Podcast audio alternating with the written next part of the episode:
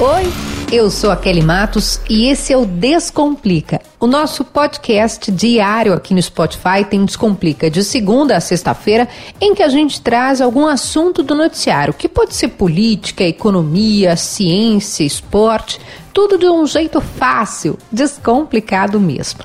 E no episódio de hoje, vocês pediram, sexta-feira a gente traz um convidado para bater um papo mais alongado sobre diferentes assuntos. E o meu convidado de hoje é especialíssimo. Ele foi correspondente internacional da TV Globo. Isso por mais de 20 anos esteve na casa, na Globo. Ele é um dos autores de livro mais vendidos no Brasil tem obras como Jesus, o homem mais amado da história, Aparecida, a biografia da santa que perdeu a cabeça, ficou negra, foi roubada, cobiçada pelos políticos e conquistou o Brasil. O meu convidado é Rodrigo Alvarez e eu tenho certeza que esse papo vai ser bom demais. Descomplica, Kelly. Mas antes de começar o nosso episódio propriamente dito, eu quero te lembrar que aqui no Spotify, se você gosta do podcast, tem que deixar cinco estrelas, que é uma espécie de classificação. Quando o Spotify eh, recebe isso, né, percebe que está bem visto, bem classificado, esse conteúdo é lido como importante, então ele chega em muito mais gente. E eu sempre falo, quando a gente espalha o conteúdo, espalha conhecimento, quando as pessoas sabem, conhecem sobre um assunto, fica muito mais fácil fugir de quem está querendo nos enrolar. E por falar nisso, o convidado de hoje não enrola ninguém, pelo contrário, ele traz dados, pesquisa, milhares, milhares, eu acho que são milhões já de leitores do Rodrigo Alvarez, que chegou com a gente para descomplicar.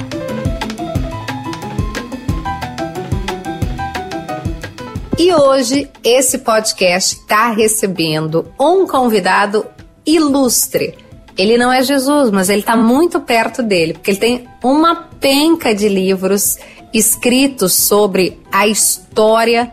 Eu gosto disso porque ele conta a história, ele traz dados, pesquisa muito. Foi correspondente internacional da TV Globo, tem uma bagagem imensa nas costas. Rodrigo Alvarez, seja bem-vindo a esse podcast. Tudo bem? Kelly, um prazer falar com você, tudo ótimo. Agora é melhor ainda com essa alegria de conversar, começar essa nossa conversa aqui. Você estava dizendo aí que eu estou muito perto de Jesus. Você sabe quando é que eu estava perto de Jesus? Quando eu morava a um quilômetro de onde tudo aconteceu. Ali eu estava mais perto que nunca. Mas eu continuo, você né? Tava. Porque a pesquisa continua. Quando eu morava eu... em Jerusalém, né? É, exatamente. O Rodrigo foi correspondente em Jerusalém. Foi daí que veio o teu interesse por contar essas histórias ou não vem de antes e daí tu te muda para Jerusalém? Nem uma coisa nem outra. Kelly, eu aprendi na vida, eu não sei se todas as vidas são assim, tá? Eu acho que muita gente passa por isso que a gente tem uns acasos assim que vão acontecendo, que tem sorte no meio. Uhum. A coisa não é como a gente espera, né? A vida vai se desenhando mais, mais sozinha do que a gente imagina. Eu tinha essa curiosidade, interesse pela, pela história de Jesus, acima de tudo, desde criança, porque o meu colégio católico tinha um frei que contava histórias da, da Bíblia no fim da aula, normalmente umas duas vezes por semana, e era o melhor momento da semana para mim ouvir o, o, padre com sotaque espanhol contando histórias do, do, do Novo Testamento. E eu sempre queria, quis saber mais, eu, eu quis ir mais a fundo. Primeiro, assim, por um lado, eu adorava aquilo, era, era um momento literário da minha vida, de alguma maneira, né? Uma história lida. E por outro lado, eu dizia, ah, mas eu quero saber mais. E eu ficava me perguntando, né? Então, por que, que eu estou falando de sorte e acaso? Porque quando eu, em 2012, estava no processo de escrita do Aparecida, que foi o meu primeiro livro de temática religiosa, morando uh, em São Paulo, não tinha nenhuma ideia de que eu iria morar em Jerusalém, nem estava fazendo nada para isso eu recebi um convite para ser correspondente em Jerusalém no meio do processo de escrita do Aparecida. E justamente um livro que começou a me levar para essa pesquisa histórica sobre Jesus e, e, a, e, a, vida de, dos apóstolos e a vida de Maria naquela época, de repente eu estou em Jerusalém em 2013, no começo do ano, escrevendo Aparecida, podendo pesquisar sobre Maria em Jerusalém. Então, Meu uma Deus. sorte imensa, né? Um acaso maravilhoso. E, claro, comecei a visitar os lugares, comecei a, a, a, a conversar com, com padres que, que, que, moram lá, e, e a buscar outros livros que eu não tinha buscado ainda, e a visitar os museus e, e outras fontes diferentes. Né? Eu comecei também a ter, a ter contato com, com os pergaminhos do Mar Morto, que estão no museu lá de Israel. Então, assim, de repente, eu tinha me virado para aquele lado e a vida me levou mais fundo ainda naquela direção. Eu ia começar por Jesus, mas é que eu, meu, nem sabia que o Aparecida era o teu primeiro livro, uh, mas foi o primeiro livro teu que eu li que eu me apaixonei pelas tuas histórias. Eu ia para Aparecida, eh, eu tava, né, tinha programado, enfim, para ir para Aparecida, e eu tava no Rio de Janeiro. A gente foi de carro ao Rio, depois desceria para ir para São Paulo. E lá, é, chegando na, na, livraria, eu estava em, em, Paraty, que tem né, toda a história de livros e tal, e lá brilhou uhum. para mim Aparecida também. Foi tipo, isso aí, ó, o acaso da vida fez plim. Eu falei, o quê? Me dá esse livro aqui agora. E Rodrigo, eu devorei o livro, assim. Seu livro é muito bom, é muito legal, fácil de ler e com muita pesquisa, com história. Eu não fazia ideia. Então, Desculpem, a gente vai chegar em Jesus, mas a gente vai falar de Aparecida primeiro. Porque você traz uma, uma perspectiva de que Aparecida foi o que, de alguma forma, ou é o que, de alguma forma, une o Brasil, né? Um símbolo tal como é, é o um hino nacional. É um dos primeiros símbolos de união nacional. É um dos primeiros Isso. símbolos, eu diria, né, de união nacional. Por quê? Eu já sei porque eu li o livro, mas conte para quem está ouvindo o podcast. Eu acho importante entender, né? Assim, a gente hoje vive num contexto de uma divisão dentro do cristianismo, de um lado evangélicos, protestantes, do outro cristãos. Eu, aliás, acho essa divisão uma tolice, porque eu acho que no fundo todo mundo está falando do mesmo Jesus. É, é, uhum. é, é muito, é muito pequeno ficar preso a isso. Mas, enfim, naquela época não tinha essa divisão no Brasil. O Brasil era um país católico. Se a gente quiser pensar de maneira mais ampla, o Brasil sempre foi um país cristão e, naquela época, o cristianismo acontecia dessa maneira, acontecia da maneira católica. Então, naquele momento, é, o Brasil não tinha identidade formada. A gente era né, um pouco escravo, negro, a gente era um pouco índio, a gente era um pouco português, mas a gente não uhum. sabia no que, que essa mistura ia dar. A gente não, não tinha nem nome de Brasil, nem se chamava de brasileiro, ninguém se chamava de brasileiro ainda. Né. As coisas estavam acontecendo ainda para nós. A gente, né, quer dizer, a nossa identidade estava sendo formada. Não tinha futebol, né, para nos, nos unir, não tinha um hino nacional como tem hoje, não tinha a bandeira que existe hoje. Ou seja, que símbolo que a gente tinha naquela época? O grande símbolo, primeiro, era a bandeira portuguesa. Depois era a Nossa Senhora da Conceição, padroeira de Portugal. E aí, de repente, a gente tem uma santa que o povo começa a viajar para ver porque entende que ela está fazendo milagres, porque atribui a ela milagres. E essa santa começa a ser um, um, um, ponto de concentração de pessoas de todas as partes do Brasil, negros, índios e brancos. De repente começam todos os brasileiros, brasileiros diferentes, né, dos tropeiros que passavam por ali no, nos cavalos levando carga, né, a, a, aos nobres que também passavam por ali indo de Rio para Minas Gerais, de São Paulo, né, circulando naquela área toda que hoje é Via Dutra ali, né, no, uhum. no, que era o grande eixo do Brasil. Né, então, de repente, o Brasil inteiro começa a ir aparecido e aquela imagenzinha triangular começa a se transformar numa referência do que é o Brasil. E ela começa a ser identificável à distância e por qualquer pessoa. E, mais tarde, né, isso vai se tornar um símbolo que você vendo em qualquer lugar do mundo, como eu vi na África do Sul, como eu vi em diversos países que eu visitei, dentro de igrejas a imagem de Nossa Senhora Aparecida, é um símbolo brasileiro. E Muito. talvez, não é o primeiro, mas é um dos primeiros, né? A gente tem ali é, por exemplo, uma coisa que simbolizava o Brasil, a ideia, o, o próprio pau-brasil, tem algumas coisas, é, o Morro do Corcovado, o Pão de Açúcar, que são imagens já muito fortes, mas o primeiro grande símbolo que a gente identifica como símbolo talvez tenha sido Aparecida, se não, certamente foi um dos primeiros. E eu, eu, fiquei, eu, eu sou encantada no livro mesmo, de verdade, Rodrigo. Vou ficar fazendo papo de, de fã, grupo de, de, de Nossa Senhora aqui. Uhum. Porque a, a, Santinha, e você conta, leia um livro, gente. Se você não leu o livro ainda, aproveita enquanto você está ouvindo o podcast, entra no site, vai lá, compra o livro do Rodrigo, né? Hoje está tão fácil comprar pela internet, enfim. É, eu leio, né? Depois a pessoa vai, não se divide também, né? Mas o livro é bom e vale não. a pena o investimento. Vale a pena o investimento. E aí, a, a santa, porque se a gente fosse pegar outros santos, a gente estudar a pessoa, o que, quem foi.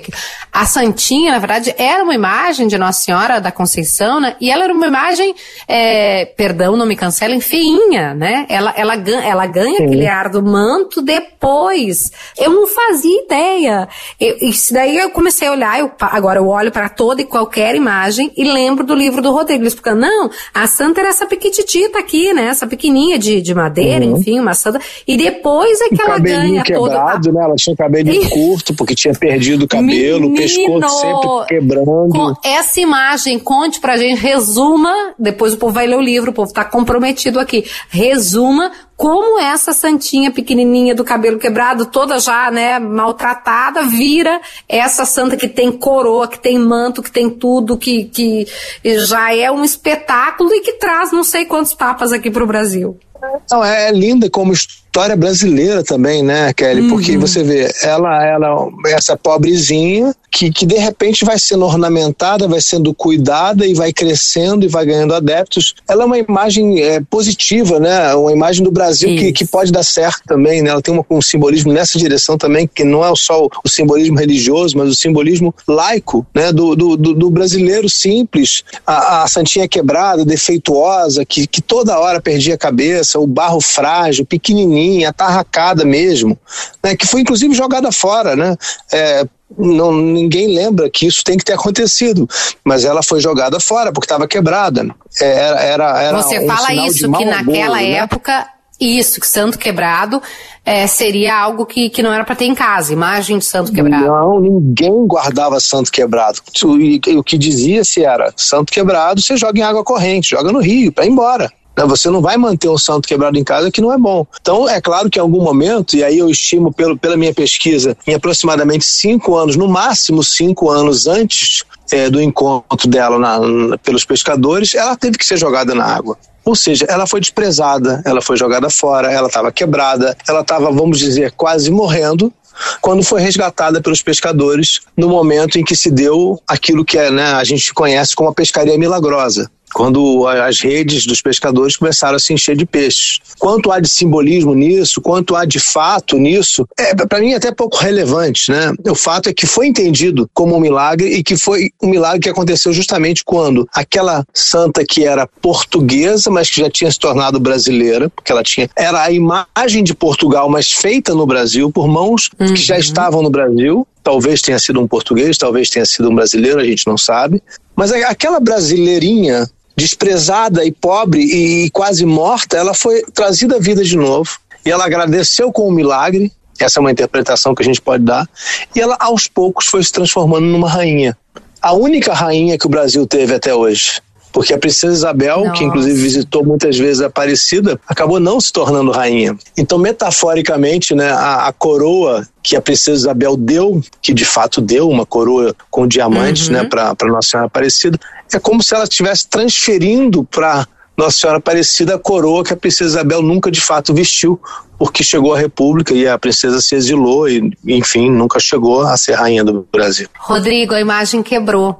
E eu não sei se as pessoas sabem disso também. De novo, gente, vai, aproveita o podcast, compra o livro durante o podcast. Hoje é possível fazer isso. A imagem Kelly, você quebrou sempre e me engana, Você sempre fala que vai falar de Jesus e você fala de Aparecida. você não, não consegue se segurar. é porque eu me emociono tanto. Hoje. A gente falar de Jesus. Não, e vou te falar o que tá na minha frente, o livro. Não, e eu vou contar outra coisa do Rodrigo, que eu ia contar antes da entrevista para ele. Eu falei, não, vou contar isso na entrevista. Eu não só leio os livros do Rodrigo, como eu discuto com os padres depois. E ontem, Rodrigo, um padre veio aqui na minha casa, Padre Antônio Meister. Talvez tu conheça, porque trabalha lá no Vaticano. Briga, não, né? Não, jamais, jamais. E muito menos em e meu eu... nome, hein? padre já abençoou. Eu devia ter mandado ele abençoar o livro, ele abençoou a minha casa só. Um beijo pro Padre Hofmeister que vai ouvir esse episódio, tenho certeza absoluta.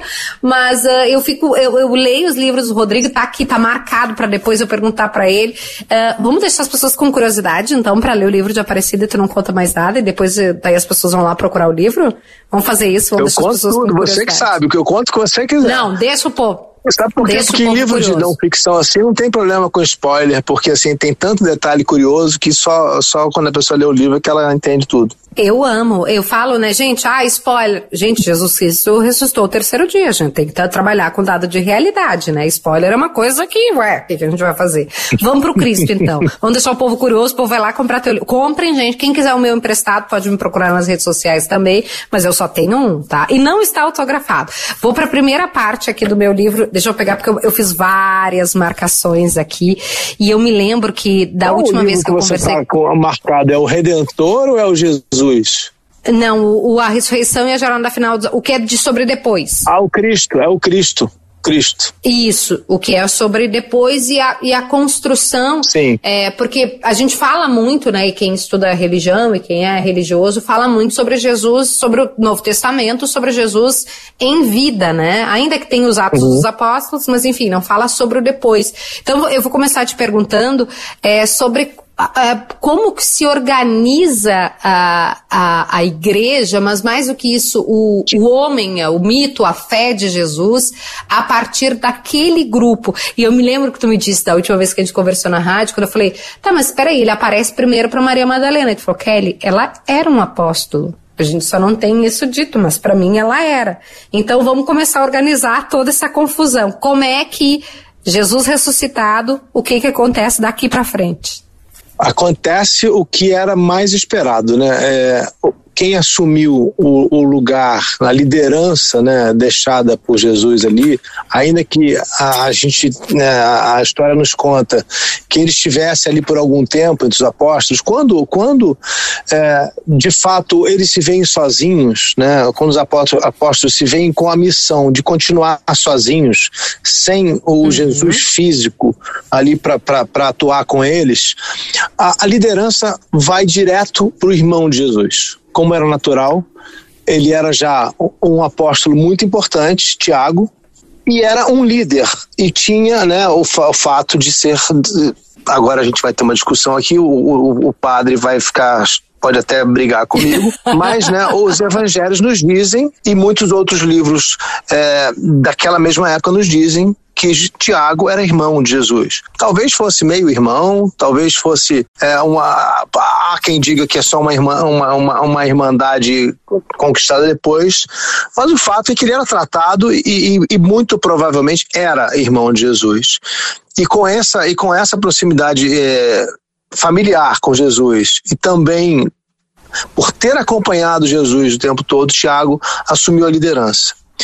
Né, senhor, é, você, olha, eu ia dizer o senhor, você fala, o senhor não, o senhor está no céu. 70, na página 71 você fala assim, ó, podemos enfim concluir que se Pedro é a face pública, né, o Pedro, primeiro papa, enfim, Tiago é o seu líder supremo. E aí tu traz uma parte aqui, é Tiago, bispo dos bispos, senhor de Jerusalém, comandante da igreja dos judeus de todas as igrejas de maneira excelentíssima, cercada pelas providências de Deus. Ou seja, Tiago esse que você disse, né? E padres não nos cancele, irmão de Jesus, é quem faz, é, é quem leva isso adiante, ou pelo menos organiza nesse primeiro momento. E é, uma série de documentos históricos nos mostram né, a liderança de Tiago e, e, a própria Igreja Católica, ela por muito tempo reconheceu essa liderança de Tiago.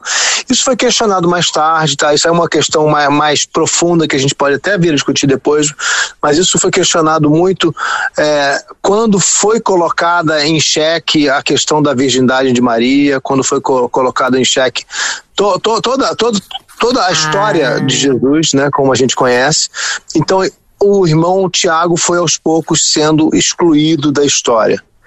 Mas há diversos documentos, inclusive as cartas de Paulo, o apóstolo, nos mostram a liderança. Paulo, quando foi, quando quis começar o ministério dele, e seguir pelas terras romanas, saindo de Jerusalém para outras terras, para espalhar a mensagem de Jesus, ele se sentiu na obrigação de ir a Jerusalém pedir autorização de Tiago. E quem lê as cartas de Paulo, eu não estou né, saindo do Novo Testamento, eu estou dentro do Novo Testamento, vê claramente que Paulo precisa da bênção de Tiago para começar o, o, o, ministério dele.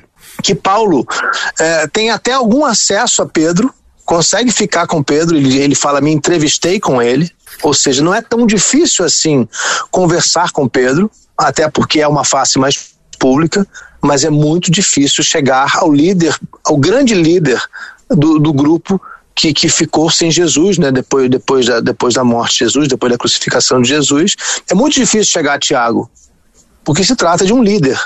Ele é o líder daquele grupo e, e, e Paulo, para ter aprovação de Tiago, Paulo quer uma carta de recomendação de Tiago para que ele possa sair pelo mundo, abrindo novas a, assembleias, né, como era a expressão usada na época, que é uma uh, mesmo que significa o mesmo que sinagoga hoje, né, mas a sinagoga ficou dentro do conceito do âmbito judaico e a assembleia é uma coisa mais cristã, mas a palavra significa a mesma coisa.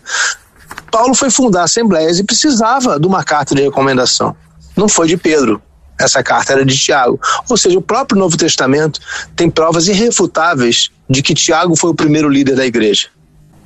Ah, e aí a gente teria que ter um outro podcast só para explicar por que que Thiago não, não ganha na história. Não, aí esse podcast é longo, porque a gente vai ter que entrar em muitos detalhes, né, sobre como aos poucos, porque olha só, é, é, é também complexo falar disso, é, mas precisa ser dito.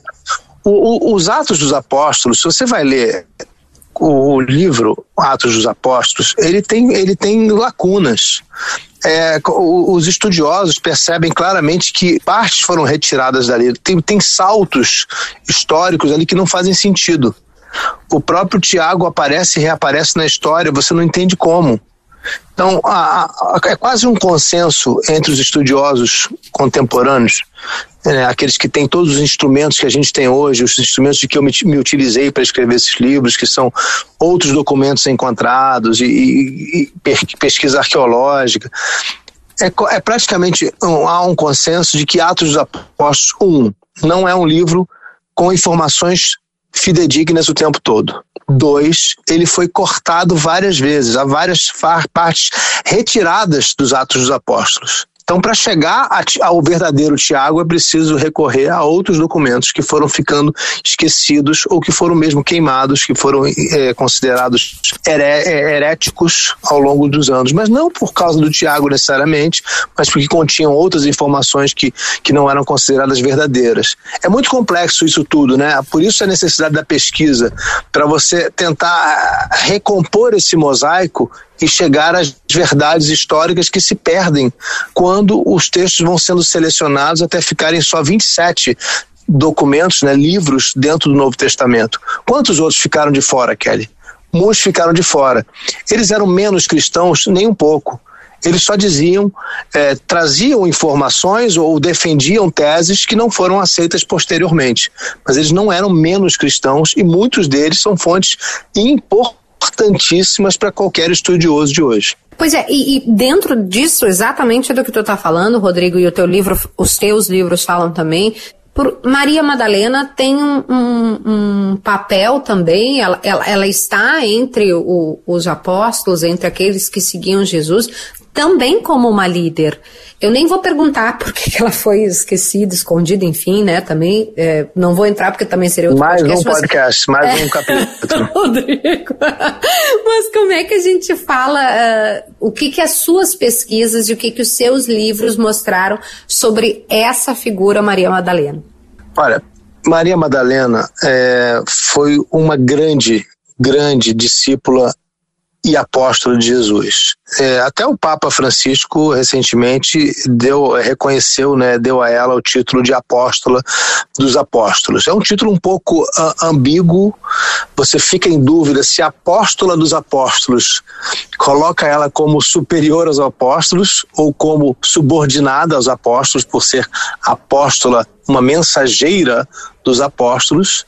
Uhum. Mas, de qualquer maneira, o Papa deu a ela o, o título de apóstola, que é que lhe era, que ele sempre foi devido. Como você pode tirar o título de apóstola daquela que viu Jesus ressuscitado e levou aos outros essa mensagem? Que, que, que, que, em todos os evangelhos que falam disso, são três, dois dizem que ela estava com outras mulheres, e João, o último evangelho, diz que ela estava sozinha. De uma maneira ou de outra, ela foi a testemunha indiscutível, a única testemunha indiscutível da ressurreição de Jesus, a primeira, a única testemunha, né? A primeira, eu estou dizendo entre os primeiros. Uhum. Então, como é que você pode tirar dela? É, por que, que Jesus iria aparecer a uma discípula qualquer?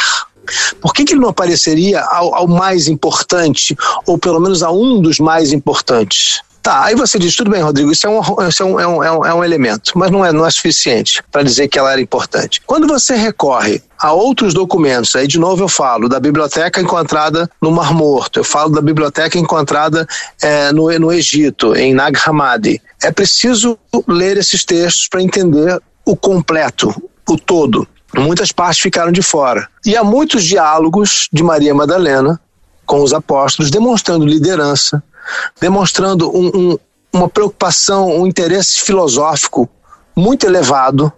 Né? Você vê um questionamento de altíssimo nível dela para Jesus. Ela não é apenas a mulher que prepara os alimentos, que, que junto com as outras cuida da, da, das roupas dos homens e, e para que eles possam seguir na missão deles. Como talvez fosse esperado naquela época, né? A gente sabe uhum. que uma uhum. mulher naquela época que saía de sua casa para seguir um rabino, e assim Jesus era tratado, né, como, como um rabai, né, a gente ouve inclusive isso no Novo Testamento, tem essa expressão rabi, é, uma mulher que, que deixa sua casa para sozinha seguir um rabino, ela não era bem vista. E, e, e, e, em tese, o que ela iria fazer junto com as outras mulheres era cuidar para que aqueles homens pudessem fazer a missão deles. Era um trabalho doméstico feminino de dois mil anos atrás. Mas o que você Sim. lê em documentos escritos logo em seguida, não é de agora, tá? Não é do feminismo de hoje revendo o passado, não. São documentos daquela época. É uma líder entre os apóstolos. É uma líder que discute de igual para igual com Pedro, que provoca ciúmes em Pedro, não por um possível relacionamento com Jesus, como vai se especular depois. E aí também é uma outra questão que há elementos que permitem essa especulação, mas não há nenhuma comprovação, não há nada categórico que diga que houve um relacionamento entre os dois. Mas não é por isso que Pedro tem ciúme dela. Pedro tem ciúme de Madalena por causa da relevância, porque Jesus dedica a ela muitos momentos de ensinamento, de explicação que talvez ele quisesse que dedicasse mais a ele, ou mais a ele e aos outros homens, do que a ela. Então, é indiscutível quando a gente olha para a história sem o, eu diria, eu não queria usar a palavra preconceito, mas sem de, quando a gente olha para a história com os olhos realmente abertos, com um olhar de historiador, com um olhar é, em, em, busca de, de, de, informações críveis né, e, e, sustentadas em documentos, em arqueologia, em, em, nas diversas ciências que estudam a história bíblica, a gente não tem hoje como discutir a relevância de Madalena dentro do grupo muito mais relevante do que outros que merecem estar entre os doze apóstolos, né? Que a gente sempre ouve na lista dos doze apóstolos, que nem a gente nem sabe o que alguns deles fizeram. Né? Que outros atos você tem, por exemplo, de, de Bartolomeu, há, outros apóstolos que você diz, bom, mas ele só aparece uma vez aqui ou ali, o que, que ele fez de fato? Sobre Madalena, há vastíssimo material, documentação de diálogos atribuídos a ela diálogos dela com Jesus, dela com os outros apóstolos, enfrentamento dela com os outros apóstolos. Uma mulher, dois mil anos atrás, falando de igual para igual, no mesmo nível intelectual, no mesmo nível intelectual dos homens. Então, olhando para a história hoje, com, com os elementos que a gente tem, com a documentação que a gente tem acesso hoje, é impossível não dar a Madalena o papel de apóstola. Não, e, e de novo, né, é, é impressionante como a, a, gente tem que pensar com a cabeça daquela época, né? Hoje, uma mulher participar de discussões, a gente está discutindo aqui, né? Eu e tu estamos falando sobre o teu livro, sobre os teus livros. Mas para a época, se ela estava descrita, né, como alguém que estava no meio da discussão, é porque realmente, né, é, não seria algo assim que teriam feito para contemplar, ah, porque precisamos também colocar uma mulher aqui, essa discussão não existia. Então, Kelly, queria... É, não precisa ir longe, Kelly. No judaísmo ortodoxo de hoje, a mulher não se senta perto dos homens na sinagoga. É. Em Jerusalém, a gente não tem no, no, cristianismo só tem padres, né? Só padres podem, por exemplo, por exemplo consagrar. É, isso aí é uma outra questão. Eu acho que isso aí uma hora vai ser discutido dentro da igreja, vai precisar ser discutido isso. Mas no judaísmo de hoje, até hoje, os homens discutem na sinagoga e as mulheres estão na, nos corredores laterais. É muito comum isso. Eu via isso em Jerusalém com muita frequência. Então, assim, a gente não precisa ir longe para entender que ter uma mulher discutindo de igual para igual com os homens dentro do grupo de Jesus não falava só bem dela, como falava bem de Jesus.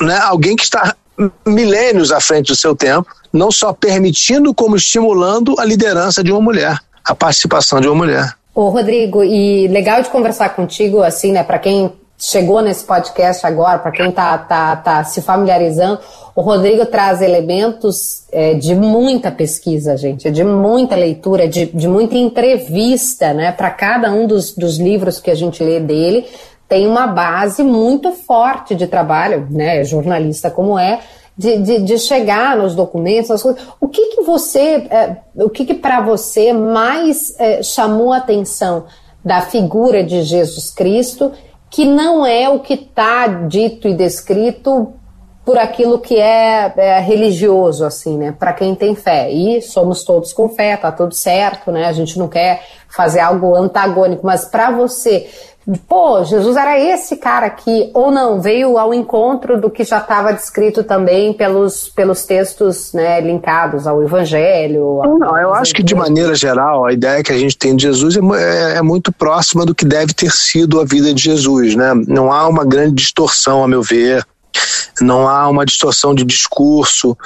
A meu ver, não há. O que, o que eu percebo, assim, quando você vai em outros documentos, quando você começa a, a, ler mais fontes históricas contemporâneas dos evangelhos ou, ou, ou dos séculos 2 e 3 também, você vai vendo um, um, um Jesus que tem outros questionamentos que não chegaram até nós é, que tem algo de holístico na, na sua visão quando ah, você é? vai aos documentos de Nagris vai, claro, com certeza. Ele está ele tá muito ligado e interessado. Isso quando a gente parte para os documentos que não foram reconhecidos pela igreja, tá? Aí é claro que vai haver uma discussão, olha, quais são válidos, quais não são, mas em muitos casos você não tem razão para discordar da, da, da, da, seriedade daquele documento. Em, em outros você tem. Então, assim, mas quando você começa a ver, e surge, e quando a, é uma coisa que historicamente é difícil negar isso, né? Quando uma informação começa a surgir em muitos textos diferentes, de autores que não se comunicaram em, em lugares diferentes, ela normalmente vai ter algum, alguma veracidade, né? Então você vê, é, você vê também um, um Jesus é, que às vezes tem dúvida, né? Que nem, nem sempre é tão assertivo como, como, a gente imagina, nem sempre é, é tão definitivo naquilo que ele está dizendo, que pode voltar atrás, que pode ter momentos intempestivos, né? Que se irrita, como, tá, como a gente vê no nos evangelhos, né? Às vezes ele perde a cabeça como, como é de se esperar, né? A gente, a gente, quando você começa a olhar mais detalhadamente e mais minuciosamente, você vê outras características muito interessantes dele. É, como humano que pregava né, na, na, na, na, na Galileia, que depois foi pregar em Jerusalém. É, me chamou muita atenção também como Jesus evitou ir a Jerusalém, como, como Jerusalém para ele era algo indesejável, né? A gente volta na história para lembrar que Jesus começou a, a, pregação dele depois da morte de João Batista, que Jesus conviveu muito com João Batista antes de sair pregando sozinho, né? É, é muito interessante e aceitar e entender né, que Jesus teve um momento que se portou, pelo menos, como discípulo de João Batista. Jesus seguiu João Batista, ele saiu da Galileia para encontrar João Batista. Os evangelhos começam com João Batista, não é por acaso também. Então, é, eu acho que assim, isso eu vou mostrando muito no livro, né? Quando você entra mais em detalhes, né, e a gente sai um pouco só da liturgia, da leitura litúrgica do evangelho, uhum. para uma leitura histórica, uma leitura humana, surgem, né? Você começa a ver outras cores muito interessantes também. Em nada diminui, é, a meu ver, a, a, os elementos né, que, que, que, constituem a fé, em nada diminui a, a, grandeza de Jesus, pelo contrário, né? Ele, ele, ele tem momentos lindíssimos e muito humanos, né? E, e muitos deles são retratados e são conhecidos mas eu acho interessante quando a gente se, se despe dessa visão cansada, porque eu digo cansada no sentido de que a gente ouve os versículos dos evangelhos já como se eles fossem uma música e que dessa música não há né, mais nada a extrair além daquilo que nos está sendo dito. Mas quando você lê aquilo com mais atenção, quando você tira a música, a sonoridade litúrgica e passa a ler aquelas palavras como palavras, como escritas por humanos, como um livro que nos chegou, como vários livros que nos chegaram, a gente consegue dar mais vida à, àquela, àquela, àquela pessoa, àquela, aquele personagem histórico que, que pregou por Nazaré, que pregou pela Galileia e que foi morrer em Jerusalém, que quase nunca quis ir a Jerusalém, que praticamente só foi a Jerusalém quando, quando parecia disposto até a morrer. Rodrigo, pegando ainda essa, esse aspecto da gente analisar sem as, as eu não gosto da palavra paixão também, mas pode ser paixão, né? Sem a fé, sem todas as crenças juntos, e aqui está falando uma pessoa que, que tem fé cristã, mas uh, pegando do ponto de vista histórico, o, o quão diferente, desafiador, ou quão estranho foi chegar um cara que, em vez de pregar que você aniquilasse o, o território, que anexasse o território inimigo por meio da guerra, que mandasse as pessoas, né, amar Deus sobre todas as coisas e ao próximo como a ti mesmo. Quer dizer, ele nem condena a pessoa, o adultério lá que, que, que veio do, dos mandamentos da, da, da, da tábua de Moisés, ele veio com, com uma perspectiva completamente diferente. Foi muito esquisito para a época? Extremamente esquisito, é muito diferente, ainda que houvesse no judaísmo já anteriormente uma, uma determinação, uma visão de que era preciso amar ao próximo. Essa, essa ideia não nasce com Jesus, mas ela é amplificada e, e divulgada com Jesus. Amar a Deus sobre todas as coisas não era uma novidade de Jesus, uhum. né? isso era fácil para aquele povo naquela época, porque depois de amar a Deus, ele matava o vizinho. Então, é a lei dizia muito claramente que certos crimes, como adultério, depois de, de, confirmados ali por um tribunal de exceção ao qual não cabia né, advogado, no qual não cabia advogado, a, as pessoas eram linchadas publicamente. É, o apedrejamento público era previsto na lei. E diversos crimes que hoje a gente nem consideraria crime, como é o caso do adultério, que pode ser considerado um erro, pode ser grave, mas não, jamais merecedora de uma punição de prisão ou de morte, naquela época era muito fácil isso acontecer, morria-se por qualquer coisa, né? Se você andasse em Jerusalém é, na época de Jesus, você veria centenas de cruzes com centenas de corpos dependurados de pessoas que desafiavam o poder de Roma. Ou seja, você tinha ali dois poderes cruéis, o poder romano imperial que punia qualquer desafio à ordem civil, especialmente a César e a existência do Império Romano, que em todos mandava, e abaixo do Império Romano você tinha o poder dos sacerdotes de Jerusalém, que comandavam o templo, que eram para usar um termo moderno, mancomunados né, com, com os romanos, que tinham um acordo com os romanos e que a, impunham a lei religiosa. Então você, tinha uma lei civil duríssima, cruel, né, que levava à crucificação, e você tinha uma lei religiosa que levava a diversos tipos de morte, o mais comum deles, o apedrejamento e de repente chega alguém e diz: Olha, primeiro, isso tudo está errado, Jesus está tá apontando. Não está certo é, você ter um, sacerdote que, que, que, que, é corrupto, nas palavras né, que é daquela época, que está que, uhum. que, tá associado ao poder romano que nos domina, e não está certo você punir os erros com outro erro. Então, Jesus, quando ele começa a dizer, ah, e é importante notar, antes de Jesus, o grande pregador, famoso que arrastava multidões, João Batista, pregava o machado. Né? Então, de repente, você sai de um pregador muito popular, muito conhecido e reconhecido, que prega o machado, que acaba de ser decapitado, entra Jesus, eu diria que de certa maneira como ocupando o lugar, o vazio deixado pela pregação de João Batista, também com, com um, uma pregação que tem o batismo como fundamental aparece Jesus batizando como João Batista, mas dizendo não mais o machado, agora o amor. A resposta para todos os males da nossa sociedade judaica é o amor. É um choque. E, e Deu por outro lado um, também. Um tilt na cabeça das pessoas. Pois é, agora, é, você imagina também quantos riram disso, quantos simplesmente não ouviram Jesus. E depois, é óbvio, hoje existe o cancelamento, naquela época existia a condenação, como aconteceu. Ele foi condenado num tribunal judaico e depois foi essa, essa sentença foi confirmada num tribunal romano, por Pôncio Pilatos, né, na, na clássica é, cena de que ele lavou as mãos, né, é, como se não tivesse uhum. culpa por aquela morte, o que é algo a ser questionado, porque isso também tem um pouco. A, a gente precisa se perguntar depois quanto que isso é verdadeiro ou não, tá?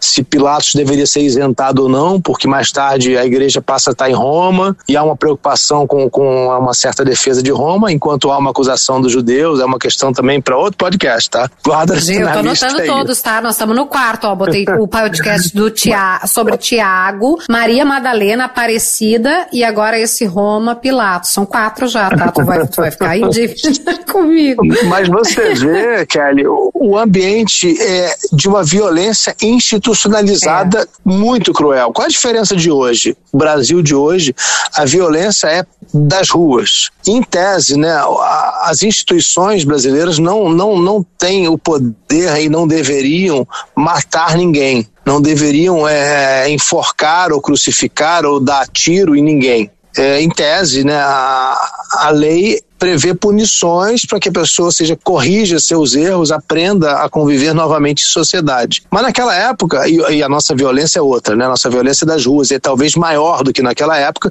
mas ela é de um contra, um contra o outro nas ruas. Naquela época, era o poder instituído que era altamente cruel, que, que não deixava escapatória. E é contra isso que, que, que Jesus falou e que, que, que foi marcante. Agora, também uma das razões para ele ter sido crucificado foi justamente ter falado aquilo que não queriam ouvir. Né? O cancelamento daquela época era a crucificação, era o apedrejamento ou a crucificação. No caso de um Mas crime aí, contra Roma. Dessa, dessa perspectiva, Rodrigo, Jesus em mais como alguém que enfrenta o sistema, né? Eu tô pensando, claro, com a cabeça de hoje, é difícil de fazer essa analogia, mas porque se ele se coloca, como tu disseste, contra né, o primeiro poder, romanos, rei, é, e contra o segundo ali, os sacerdotes que, que se mancomunavam, ele tá enfrentando o sistema, ele vem de alguma forma também sendo esse cara que, ok, prega o amor, que todo mundo seja, que, que ame ao, a si e ao próximo, mas eu tô mexendo num vespeiro aqui que é lidar é dizer para os poderosos que está tudo errado mais do que isso, né? É muito mais poderoso o que ele fez, né? Porque ele poderia ter simplesmente, como alguns outros revoltosos, ele poderia ter tentado matar o sumo sacerdote, ele poderia hum. ter invadido o sinédrio e jogando com, com uma gangue, né, com um grupo para destruir o Sinédrio, que era o, o, tribunal religioso. Ele poderia ter atacado os centuriões, os decuriões. Ele poderia ter feito um monte de coisa, uma série de atos violentos. Mas muito mais poderoso e, e, e mais preocupante para Roma e, e para os poderosos do, do templo de Jerusalém naquela época era ele conquistar os corações e mentes. E essa conquista era feita na pregação de Jesus ao mesmo tempo em que ele, ele, que ele pregava toda a questão religiosa, ele também estava dizendo coisas que, que, que iam se chocar contra o poder dominante, que desagradavam profundamente o poder dominante. Então ele foi ele disseminando, ao disseminar o amor, ele estava fazendo com que as pessoas olhassem para aquilo que elas tinham e dissessem: bom, isso que nos, nos impõe, isso também não é mais aceitável é, é possível viver de uma outra maneira. E aí também as pessoas começam a esperar por uma outra vida. Bom, disso aqui, é mais ou menos como se dissessem, né? Disso aqui eu não posso esperar mais nada. O que que, o que, que eu posso, nesse lugar que tem poderosos sacerdotes riquíssimos que, que vivem em casas cheias de ouro e que mandam e desmandam e que nos impõem a lei em que eu não tenho possibilidade de ascensão social e que, pelo contrário, eu costumo dar parte daquilo que eu produzo pra, para os sacerdotes, que, que, que eu posso esperar dessa vida? E aí que se torna tão popular a ideia de uma vida depois dessa e de um outro reino, de uma outra existência muito melhor do que esta. E, assim também Jesus começa a conquistar muitos adeptos e incomodar muito os poderosos. Sim, se imagina. E ainda uh, numa sociedade, hoje ainda, né, mas na época em que o acúmulo de riquezas também significava o acúmulo de riquezas para o Estado, né, a partir do, do, do pagamento de, de, taxas, de impostos, e o cara vem e prega não, que a riqueza está, né, o maior tesouro está em quem doar tudo, em quem não tiver nada. Ele deve ter sido muito cancelado, não é pouco, muito. Pois é, é, o cancelamento maior foi a crucificação, mas claro, né, a gente tem várias, né, vários é, sinais, vários episódios né, que nos mostram que, que isso incomodava. E às vezes incomodava e outras vezes gerava é, atitudes de desprezo, como a gente tem algumas situações com os fariseus, né? Os doutores da lei, uhum. que tentam diminuir Jesus, que tentam ridicularizar ele mas na verdade eles estão tentando só ridicularizar aquilo que, que os incomoda, né? aquilo que expõe a crueldade, a maldade do, do que está acontecendo naquela sociedade, que não é muito diferente daquilo que a gente vai herdar. Né? A gente herda um mundo que é menos violento institucionalmente, mas é um mundo que continua tendo muita desigualdade, né? que muito desequilíbrio, em que os poderosos continuam abusando é, dos seus poderes e continuam deixando as pessoas é, passarem necessidade cidades às custas delas viverem é, em palácios luxuosos, né? Isso não mudou muito de lá para cá. Ô Rodrigo, a gente vai já se encaminhar para o final, combinando então um, dois, três, quatro quatro podcasts a mais que faremos. Brincadeira, o Rodrigo vai ter um podcast. Tá combinado. Você podia falar isso. e ele, vocês vão. Todo esse conteúdo deles, eu já disse, leiam os livros, gente, comprem, é sucesso total. Mas eu queria fazer uma pergunta pessoal para ti, Rodrigo, né? Não pro, pro cara que estudou, pro jornalista, pro, mas para ti. Mas só tem um, não tem dois, não, sou só eu mesmo. eu quero saber pra tua vida o que que mudou, saber mais sobre Jesus. O que que tu pegou assim isso aqui eu vou levar para a vida. É meu e, e ou mudou ou, ou ratificou, confirmou algo que tu já sabia? Tem uma série de coisas, né? É, mas assim, eu, eu, eu, eu tenho conseguido o que era o meu principal objetivo. O meu principal objetivo era entender o nosso tempo, né? Normalmente a gente quer entender a, a nós mesmos, né? E eu, eu é. achava muito importante voltar lá no passado para entender como se formou a nossa filosofia moderna, né? a nossa maneira de pensar de hoje. E a, e a origem de tudo isso está em Jesus, né?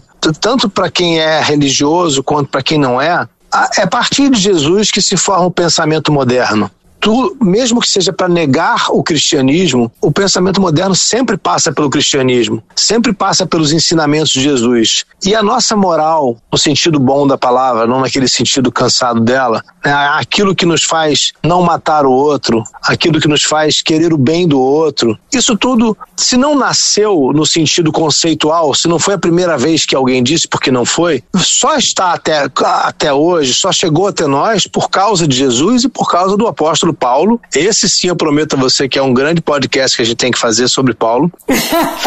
Só por causa dessas, desse, desses dois, chegou até nós. É, é, a gente viveria num outro mundo completamente diferente, a maneira de pensar desse mundo seria completamente diferente se não tivessem existido Jesus e depois dele Paulo para divulgar essa mensagem para o mundo romano.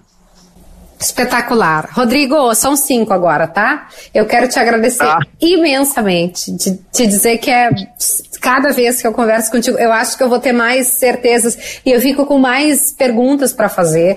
Já os meus livros estão todos rabiscados. Eu só posso te agradecer imensamente, de verdade, de coração, por todas as vezes que tu vem conversar comigo na rádio e aqui no podcast é a primeira de muitas. E te ah, eu te agradeço. Olha, quem me dera mais... sempre conversar com alguém com o teu conhecimento, com com, com a tua leitura.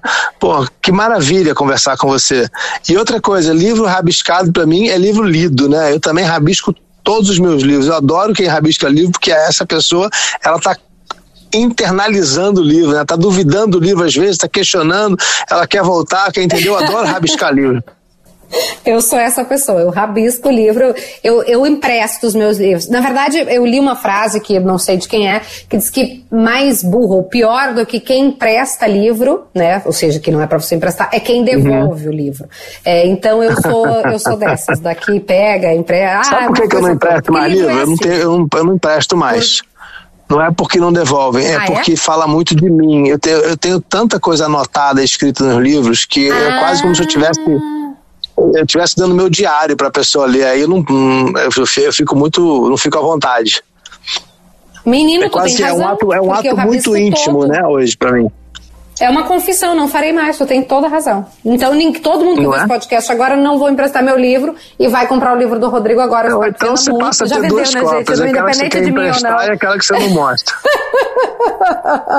meu amor, obrigada, viu? Volte sempre, muitas vezes. São cinco Foi ótimo, podcasts. obrigado. Tiago, Maria Madalena, Aparecida, é, Pilatos e Paulo. Foi o último que eu anotei. Sucesso Uau. sempre. Obrigada, viu, Rodrigo?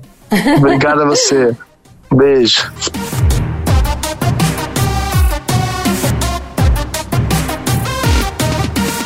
Obrigada, Rodrigo Alvarez, pelo papo aqui delicioso e que vai originar muitos outros, né? A gente falou em tantos podcasts, tantos assuntos para a gente render podcast. Se você gostou do episódio de hoje, não esqueça de compartilhar nas suas redes sociais, manda para algum amigo, compartilha no teu Instagram, no teu WhatsApp, me escreve, eu tô também, né, nas redes, me escreve lá, deixa uma mensagem no Instagram, entra no nosso grupo do Telegram, Descomplica Kelly, e você pode seguir o Rodrigo também, porque tem muito conteúdo bom que ele compartilha nas redes. Além dos livros, eu sou fã absoluta leitora e deixo como dica final aqui para vocês. O primeiro que eu li do Rodrigo é o sobre Aparecida, Nossa Senhora Aparecida, e acho que é o, é o pontapé para você começar. É show, é muito, muito bom. O episódio de hoje vai ficando por aqui, mas eu volto na segunda-feira com mais um Descomplica. Um beijo, até lá!